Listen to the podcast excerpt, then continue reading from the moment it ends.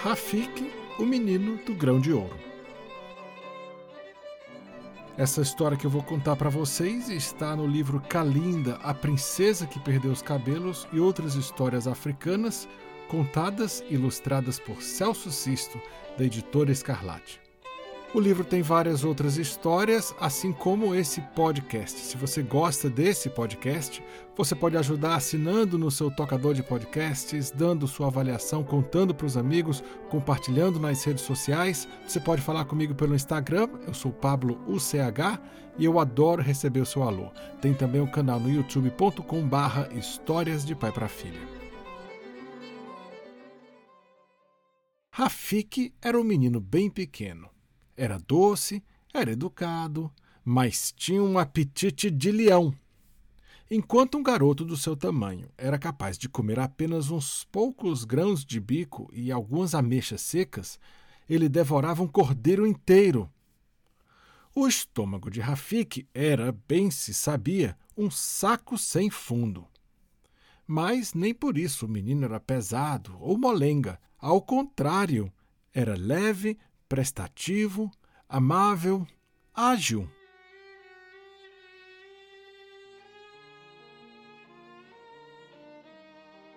O chato disso tudo é que Rafik não tinha paz. Fora criado pelos tios, que viviam reclamando que a colher de Rafik era mais rápida que a dos outros, que a boca de Rafik era maior do que podia ser que a barriga de Rafik aguentava mais peso sem sequer pedir ajuda à preguiça e ao sono. Não havia reserva de comida que bastasse para a fome daquele menino.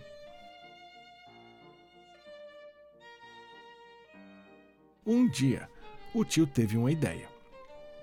Que tal se a gente fizer um cuscuz e comer antes que Rafik volte para casa?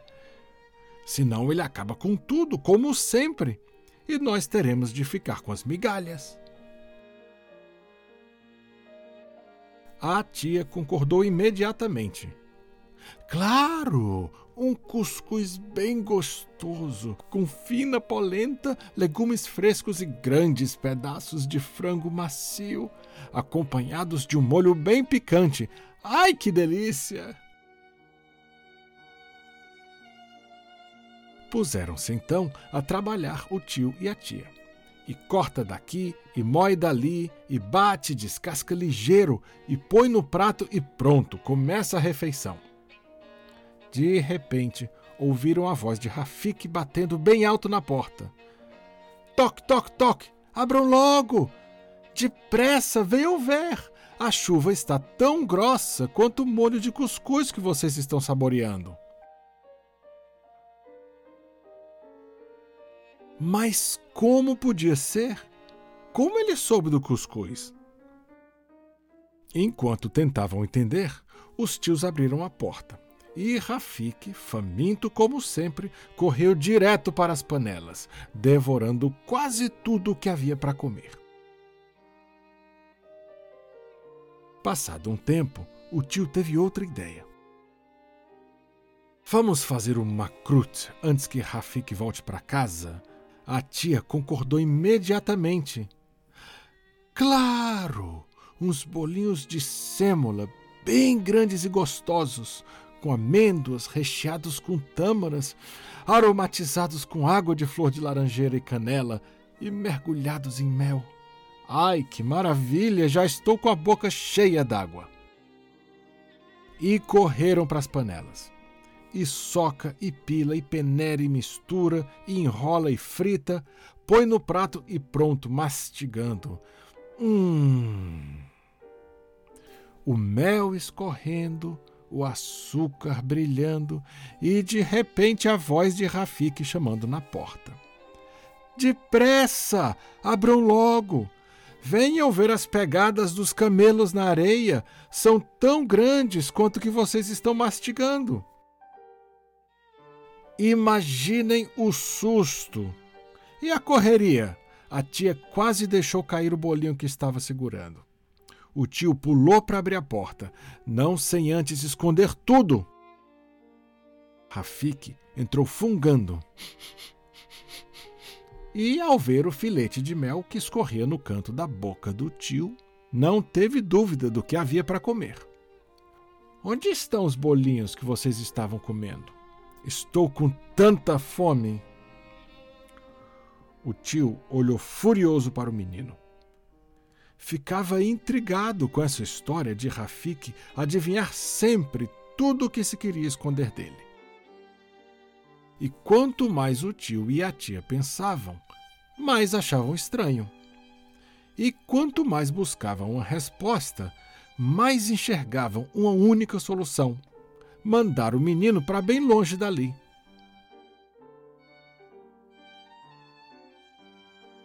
Um dia, Rafika estava brincando fora de casa, remexendo na areia, imaginando-se no deserto, conduzindo caravanas com imensos tesouros e camelos, com uma e com duas corcovas e baús abarrotados de mercadorias, quando viu um raio de sol brilhar bem em cima de um grão de ouro. Que sorte! olhou de todas as maneiras possíveis, de perto, de longe, com um olho aberto e outro fechado, com os dois olhos abertos, e convencido de que era ouro de fato, guardou consigo, num saquinho que levava no bolso. Um dia ele seria útil? Ah, seria sim! E continuava a brincadeira de imaginar-se o chefe de uma grande expedição quando o tio o chamou. Venha, Rafiki, venha comigo. Preciso da sua ajuda para pegar o balde que se soltou e caiu no fundo do poço. Sem ele não poderemos mais tirar água. Rafiki sabia que a tia não armazenava água. Cada vez que era preciso, tiravam o necessário do poço. Portanto, devia estar faltando mesmo. E como a situação era de urgência, o menino largou tudo que estava fazendo e seguiu com o tio. Mas com eles seguiram também as más intenções que povoavam a cabeça do homem.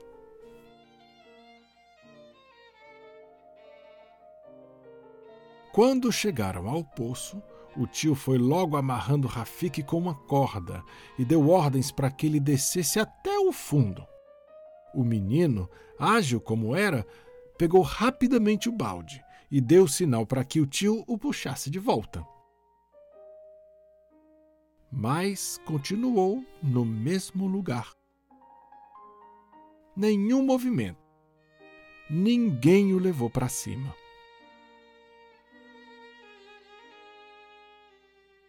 Esperou cinco, dez minutos. Parecia uma eternidade. Chamou pelo tio, gritou, até que Rafik compreendeu que aquilo era uma armadilha que seu tio tinha inventado aquela história toda para deixá-lo ali sozinho, abandonado, no fundo daquele poço. O tio já ia se afastando, pronto a cumprir o que tinha imaginado, quando o pequeno Rafik gritou mais forte em direção ao alto. Sabia que aquela era sua última chance. Tio!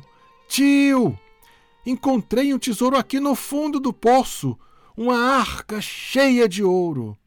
Precisamos de um saco para levá-la para cima. O tio, que não estava muito confiante naquela notícia, resolveu testar o sobrinho. Então me deixe ver se é verdade mesmo. Mande um pouco desse tesouro aqui para cima, para eu ter certeza. Rafik mandou, amarrado na corda, o saquinho com aquele grão de ouro que tinha achado e guardado no bolso da roupa enquanto brincava. O tio convenceu-se logo. E não só isso, começou a fazer planos.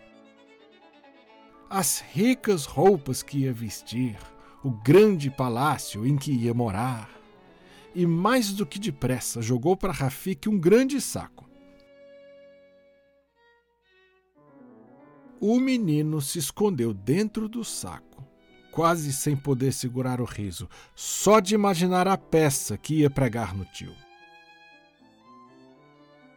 Finalmente, amarrou-se a corda e deu sinal para que o homem a puxasse, dizendo: Aí vai o tesouro! Puxe-o com cuidado! O tio mal podia esperar para botar a mão naquela arca. Estava muito afobado. Retirou o saco o mais rápido possível, jogou-o nas costas e se afastou correndo, rindo de satisfação, enquanto dizia: Agora estou livre daquele traste! Agora teremos comida de sobra! E melhor, ainda ganhei um tesouro! Não sabia se caminhava ou se corria. Tinha pressa de chegar em casa. Queria mostrar à mulher o tesouro, abri-lo na sua presença, observar sua reação. Dizer a ela que com tanto ouro poderiam comprar o que quisessem, comer o que quisessem, vestir o que quisessem.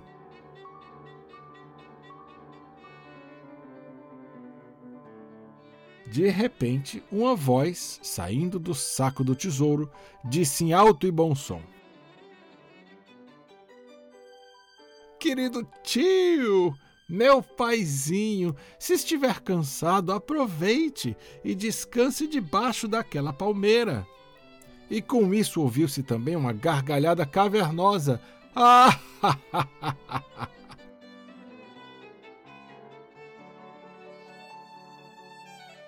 O tio, que levou um tremendo susto, soltou um grito de pavor. Largou o saco e saiu correndo, sem nem ao menos olhar para trás.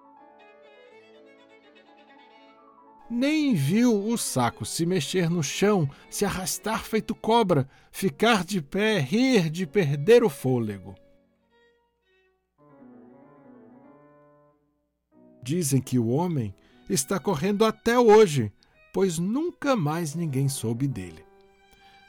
Depois disso, Rafik também não quis mais voltar para casa e saiu pelo mundo para procurar outros tesouros.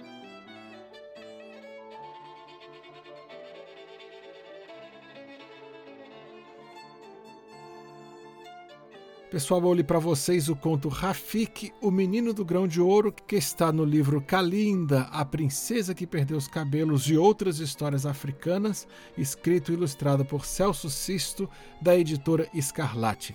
Essa história vem do norte da África, da Argélia. Vocês devem ter percebido aí uma história onde tem desertos, onde tem camelos, onde se come cuscuz, e isso porque uma parte da Argélia está no deserto do Saara. Se você gostou desse episódio, você pode ajudar esse podcast assinando no seu tocador de podcasts, avaliando, compartilhando com os amigos, assinando o canal no youtube.com/barra Histórias de Pai para Filha e para falar comigo eu estou no Instagram como Pablo UCH. Até o próximo episódio.